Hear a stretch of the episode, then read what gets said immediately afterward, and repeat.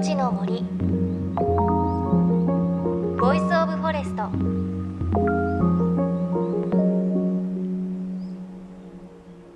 おはようございます。高橋真理恵です。4月の中旬ということで関東地方はもうちょっとお花見の時期過ぎてしまいましたが今年結構気温が低かったのでお花見長く楽しめたイメージありましたね。私はあの井の頭公園で毎年恒例のお花見をしましたがまだまだお花見ね日本は縦に長いですから楽しめますよね。これから北上していくということで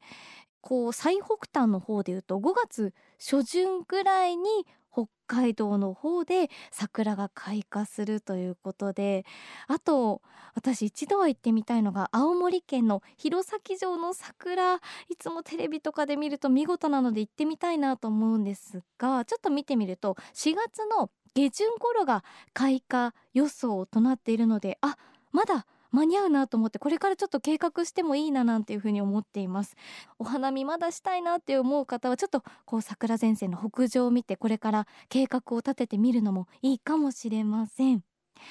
さあ JFN38 曲を結んでお送りします。命の森 Voice of Forest。この番組は鎮守の森のプロジェクトをはじめ全国に広がる植林活動や自然保護の取り組みにスポットを当てるプログラムです。さあ先週に引き続き東京からはるか1000キロ南小笠原諸島父島在住の写真家映像作家マナ野本学さんのインタビューです。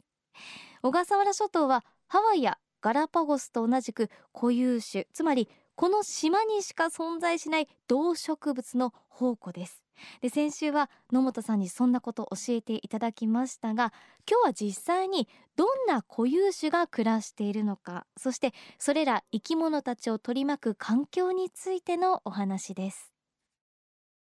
え具体的にもう小笠原でしか見られない固有種って、えー、たくさんあると思うんですけどたくさんあります。小笠原の固有種はですね、えー、えー、昆虫で全体の28%、はい、そしてですね植物で36%鳥類は、えー、全部100%なんですね。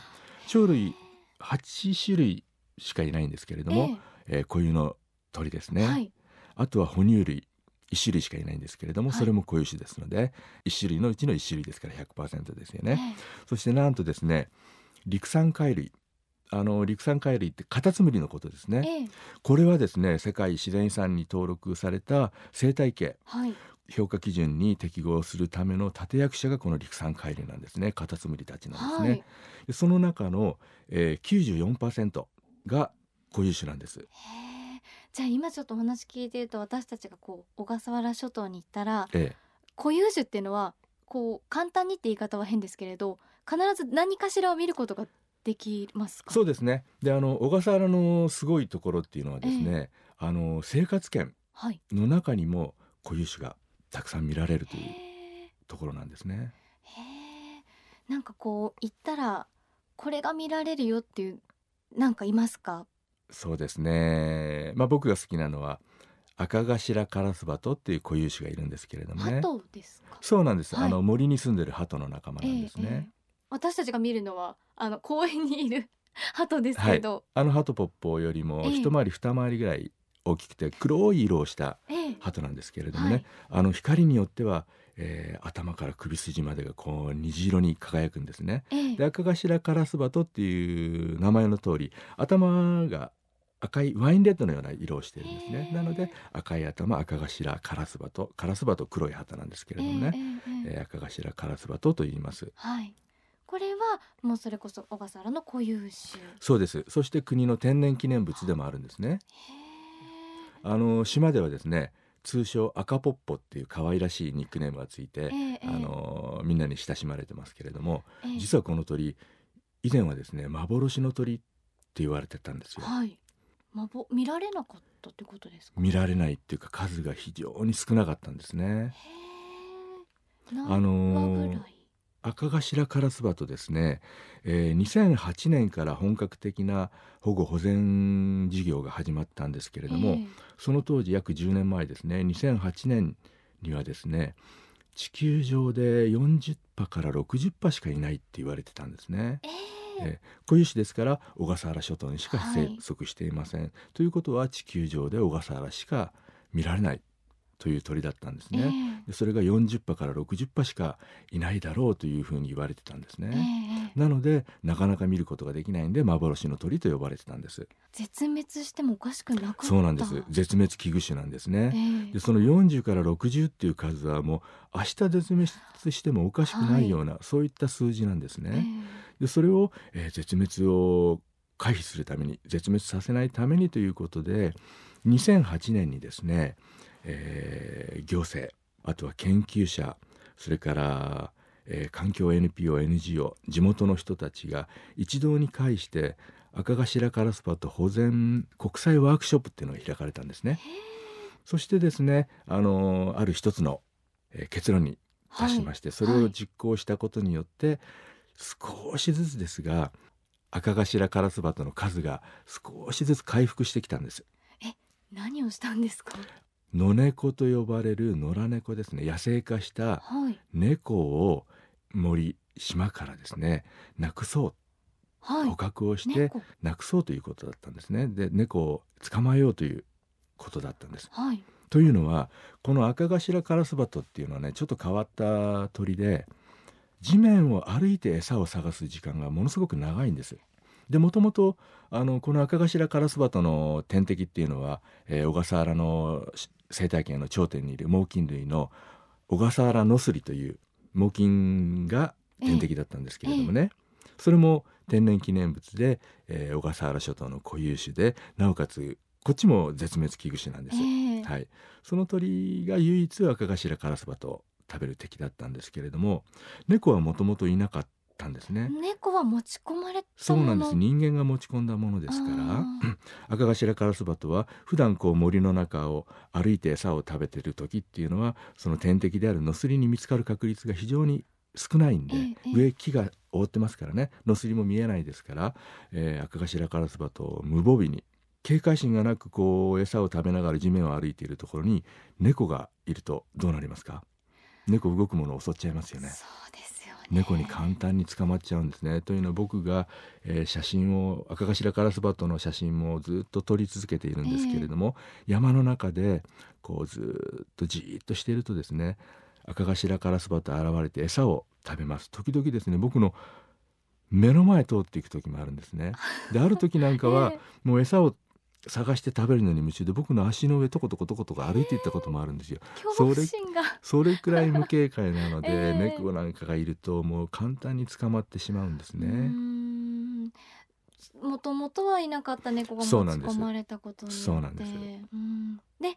猫を捕獲するそうなんです。もう数百頭捕獲しているんですけれどもそうするとですねだんだんだんだん森のあの山森の中の野生化した猫が少なくなることによって鳩の数が少しずつですけれども回復してきたんですね。で10年後の今は400とか500羽ぐらいいるんじゃないかというふうに推定されています。10倍近くそうですね。でもまだ10倍増えてあすごいなって思うかもしれませんけど、えー、400500っていうのは自然界ではいつ絶滅してもおかしくない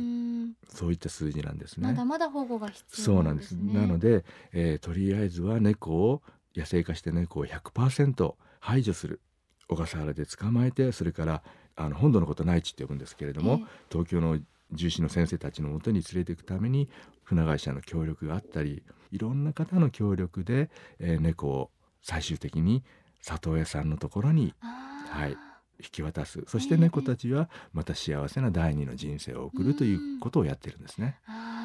じゃあこうちょっと本当に猫にも優しいですし赤がら赤頭カラスバトにも優しいそうなんです。へえ。でもそう話聞いていると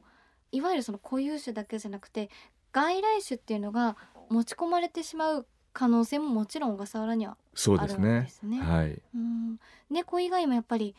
問題になっているものもいますありますね。あのー、特定外来生物というのに指定されてるんですけれども、えー、グリーンアノアノールというトカゲの仲間がいるんですね。はい、カメレオンのように色変わるんですけれども、茶色だったり緑だったり色が変わるんですけれども、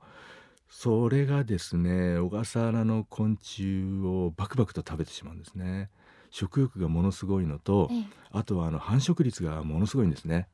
でそのためにあの絶滅をしてしまった昆虫もいるんですね。例えば小笠原シジミという蝶々の仲間がいるんですけれども以前は父島でも見られていたんですけれども、まあ、数は少ないですが見られていたものが、えー、グリーンアノールに食べられてしまってもう父島では見られなくなってしまったんですね。それはやっぱり船に乗ってそうなんですね。あの資材あの外国から来る、えー、資材に貨物船なんかに紛れて入ってきた感じですけれどもね。やっぱ人間が移動するっていうことをちゃんと考えなきゃいけないです、ね、あの小さい生き物ですからそのトカゲが海を渡って隣の島に行くっていうことはできないですから。ね、なので今はそのグリーンアノールがそれ以上奥に入り込まないように、えー、柵を設置したりですとかトラップを仕掛けたりですとかいろんなことをやってます。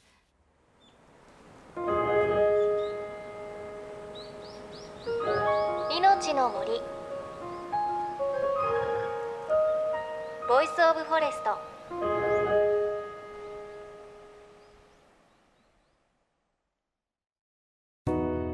JFN38 局では東日本大震災で被災した沿岸部や全国の震災による津波被害が予測される地域に津波から命を守る森の防潮堤を作る鎮守の森のプロジェクトを支援する募金を受け付けています。この命を守る森づくりに取り組んでいる AIG 損保は中小企業のリスクにフォーカスした損害保険のラインナップビジネスガードを法人会納税協会会員の皆様に提供しています。AIG 損保ではビジネスガード新規契約1件につき1本のどんぐりの苗木を植樹する命を守る森づくりを通じ被災地の復興全国の防災減災に取り組んでいます。命の森 Voice of Forest。今朝は写真家映像作家のマナ野本学さんのお話お届けしました。本当にこう小笠原ね固有種が多いんですね。あのお話に出てきた赤頭カラスバト赤ポッポって地元の方呼んでるって言ってましたけれども写真見てみると本当に私たちが普段見る鳩よりも大きくてちょっと頭が赤くて首の部分が虹色でなんだろうかっこいい鳩っていう感じがしますね。あの本当に固有種が多いというお話でしたがただこうね人間が移動をすることで外からの外来種を持ち込んでしまって減ってしまったこともあるってお話ししていましたが同時にね私たちが同じようにその固有種を守る活動をすることでまたその数が増えることもあるということで、まあ、小笠原に限ったことではないですけれども訪れる場所例えば小笠原だったら小笠原の自然について理解をして外来種を持ち込まないようにしてそして観光を楽しんだり海を楽しんだりするっていうこと大事なんだなというふうに改めて思いました。いや小笠原ね行ってみたいですし赤ポッポ見てみたいなという感じがします。来週もマナさんのお話続きをお届けします。そして番組ではあなたの身近な森についてメッセージお待ちしています。メッセージは番組ウェブサイトからお寄せください。命の森 Voice of Forest。お相手は高橋真理恵でした。この番組は AIG 損保の協力でお送りしました。命の森。の森。 Voice of Forest。